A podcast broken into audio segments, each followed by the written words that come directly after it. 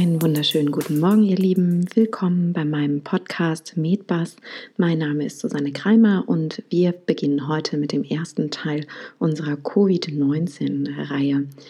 Ähm, wir werden uns heute einmal anschauen, woher der Name kommt, was die Definition ist, zu welcher Virusfamilie das Virus gehört und mit welchen Symptomen es sich präsentiert, wie es überhaupt in unseren Körper gelangt und wie es übertragen wird. Der zweite Podcast wird dann zum Thema exponentielles Wachstum sein, das dritte zu dritte und vierte, um ehrlich zu sein, ähm, zu Nachweismethoden ähm, des Virus. Und dann wird es noch ein paar andere rund um das Thema Hygiene geben, unter anderem zu Ignaz Semmelweis, den wir heute auch schon mal ansprechen werden. Aber wir beginnen, wie eben gerade schon angesprochen, mal beim Namen. Also warum Covid-19 und warum SARS-CoV-2, wie es zum Teil ja auch genannt wird? Das ist eigentlich ganz einfach. Covid ist nämlich das Akronym ähm, oder ein Akronym und steht für Coronavirus Disease, also CO für Corona, VI für Virus und DI für Disease und benennt die Erkrankung selbst, wohingegen SARS-CoV-2 auch wiederum ein Akronym für Severe Acute Respiratory Syndrome ausgelöst durch das Coronavirus Nummer 2 steht und damit eben den Auslöser der Erkrankung bezeichnet. Die Definition, ähm, es geht um eine akute infektiöse Lungenerkrankung bzw. ein akutes respiratorisches Syndrom, wie der Name es eben sagt, ausgelöst durch eine Infektion mit dem erstmalig im Dezember letzten Jahres, also 2019, in Wuhan, China, nachgewiesenem Coronavirus Untertyp SARS-CoV-2. Und hier sei mir noch ein ganz kleiner Einschub ähm, erlaubt. Damals, also 2002 und 2003, hat ähm, SARS 29 Länder betroffen, hat knapp 8000 Menschen infiziert und zu 750 Todesfällen geführt. Wenn man sich das jetzt einmal vergleicht mit dem Status quo, den wir heute haben, was Covid-19 ähm, anbelangt, weltweit knapp 2 Millionen Infizierte und knapp 200.000 Verstorbene mittlerweile leider. Und ähm, dann kommen wir aber auch schon zur Virusfamilie. Das müssten vielleicht schon einige mitbekommen haben. Das Virus gehört eben zur Familie der Coronaviren, die ihren hübschen Namen selbst aus dem Lateinischen bekommen haben, wo nämlich Corona so viel wie Kranz oder Krone bedeutet und eben ihr Aussehen widerspiegeln. Die haben nämlich auf ihrer Oberfläche so ganz, ganz viele kleine nach außen vorragende ja, man könnte sagen, keulenartige Strukturen, die auch Spikes genannt werden. Und ähm, das gibt denen dann eben unter dem Elektronenmikroskop ihr charakteristisches Aussehen. Die Viren übrigens, weil ich es gerade angesprochen habe mit Elektronenmikroskop, sind unglaublich klein. Die sind nämlich nur so ungefähr 120 bis 160 Nanometer groß und also winzig, winzig klein.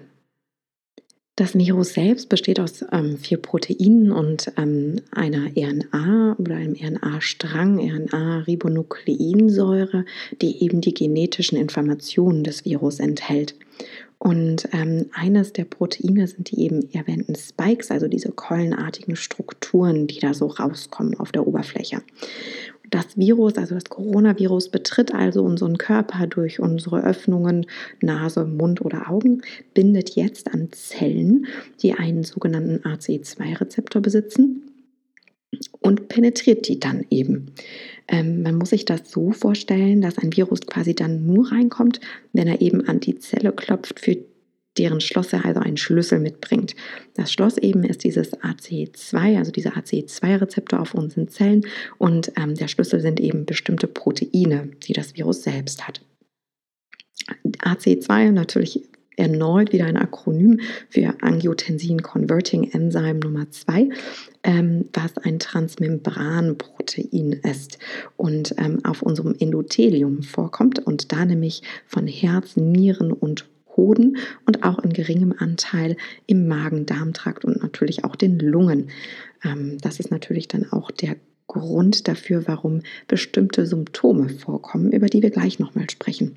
Und auch ein Grund dafür, ähm, vielleicht habt ihr das gehört, dass man Ibuprofen nicht nehmen sollte. Warum Ibuprofen nicht? Weil Ibuprofen eventuell diese ACE2-Rezeptoren an den Zellen hochreguliert und ähm, das Virus damit, um bei unserem Bild zu bleiben, eben mehr Türen findet, für deren Schloss es einen Schlüssel besitzt und damit einfacher reinkommen kann. Jetzt aber zunächst einmal zur Übertragung. Die Übertragung, wie wir alle wissen mittlerweile, erfolgt von Mensch zu Mensch durch eben Tröpfcheninfektionen und durch Sekrete unseres Respirationstraktes, also zum Beispiel durch Niesen oder Husten. Und ähm, warum Hände?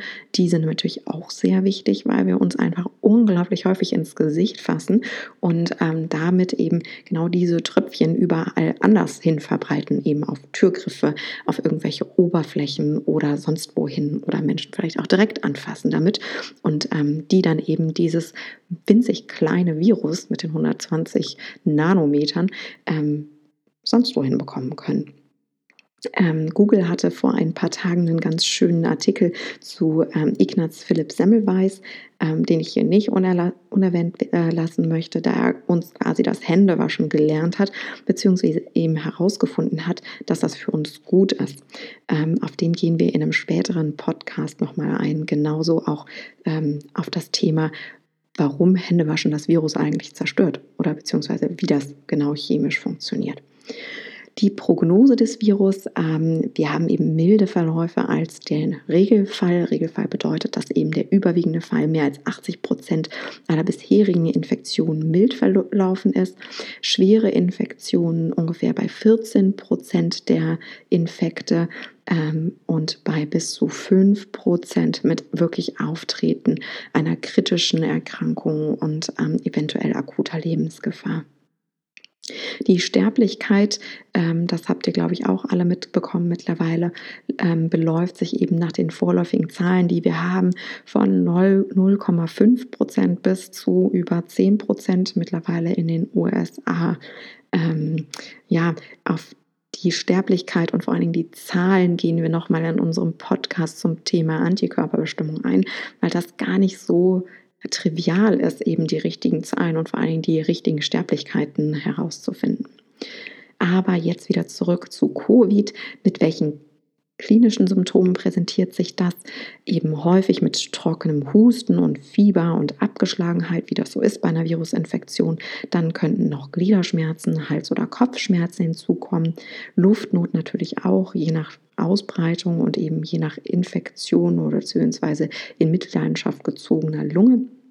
Und dann eben auch, ähm, und da kommen wir wieder auf diese ACE2-Rezeptoren zum Sprechen, mit gastrointestinalen Begleitsymptomen, also wie Übelkeit, Erbrechen, Diarrhoe, also Durchfällen oder auch Bauchschmerzen. Ähm, und dann können auch Hodenschmerzen vorkommen, eben auch dadurch, wo diese Rezeptoren ausgebreitet oder ausgeprägt sind. Ähm, und was man eben in Deutschland auch noch jetzt vielfach beschrieben hat, sind die sogenannte Anosmie und oder Ageusie, also quasi das nicht riechen können oder das nicht schmecken können. Und jetzt dazu, warum dieses Virus aber so gemein und gefährlich ist. Die Gründe dafür sind eben recht mannigfaltig. Das erste besteht eben darin, dass es ein neues Virus ist, was wir einfach noch nicht kennen und mit dem sich unser Immunsystem noch nicht auseinandergesetzt hat, weshalb wir eben keine Antikörper gegen das Virus besitzen. Dann, es gibt anders als bei der Grippe, also bei Influenza, keinen Impfstoff gegen das Virus, noch nicht, muss man hiermit sagen. Und ähm, damit eben ähm, auch keinen Herdenschutz, wie wir ihn eben zum Beispiel bei Impfungen gegen Mumps, Masern, Röteln kennen. Ähm, was bedeutet das aber? Herdenschutz bedeutet, dass wenn quasi alle geimpft sind und eine ungeimpfte Person da ist und nun jetzt aber, aber ein Kranker in diese Herde kommt, ähm, die Person weniger wahrscheinlich das Virus oder die Erkrankung erhält, weil ja alle anderen Personen, die geimpft sind, gegen dieses Virus oder gegen äh, die bakterielle Erkrankung quasi immun sind und die damit nicht bekommen können. Daher ist übrigens Impfen auch so wichtig. Dann der dritte Punkt, ähm, es ist eben ein Virus und kein Bakterium. Ähm, und das bedeutet, dass wir alle Medikamente, die wir haben, also wie zum Beispiel in der Form von Antibiotikern, die gegen Bakterien hilfreich sind, in diesem Fall, weil es ein Virus ist, nicht helfen und nutzlos sind. Ähm, und ähm, wir haben zurzeit nur eine sehr begrenzte und beschränkte Anzahl von Medikamenten, die gegen Viren helfen, ähm, wenn sie sehr früh eingesetzt werden. Aber ähm, das ist eben auch bei Covid momentan zeigt sich das noch nicht so richtig als gewinnbringend, die Medikamente, die wir da normalerweise einsetzen könnten. Deswegen besteht eben die Therapie bei einer Infektion mit dem Virus aus einer symptomatischen Therapie.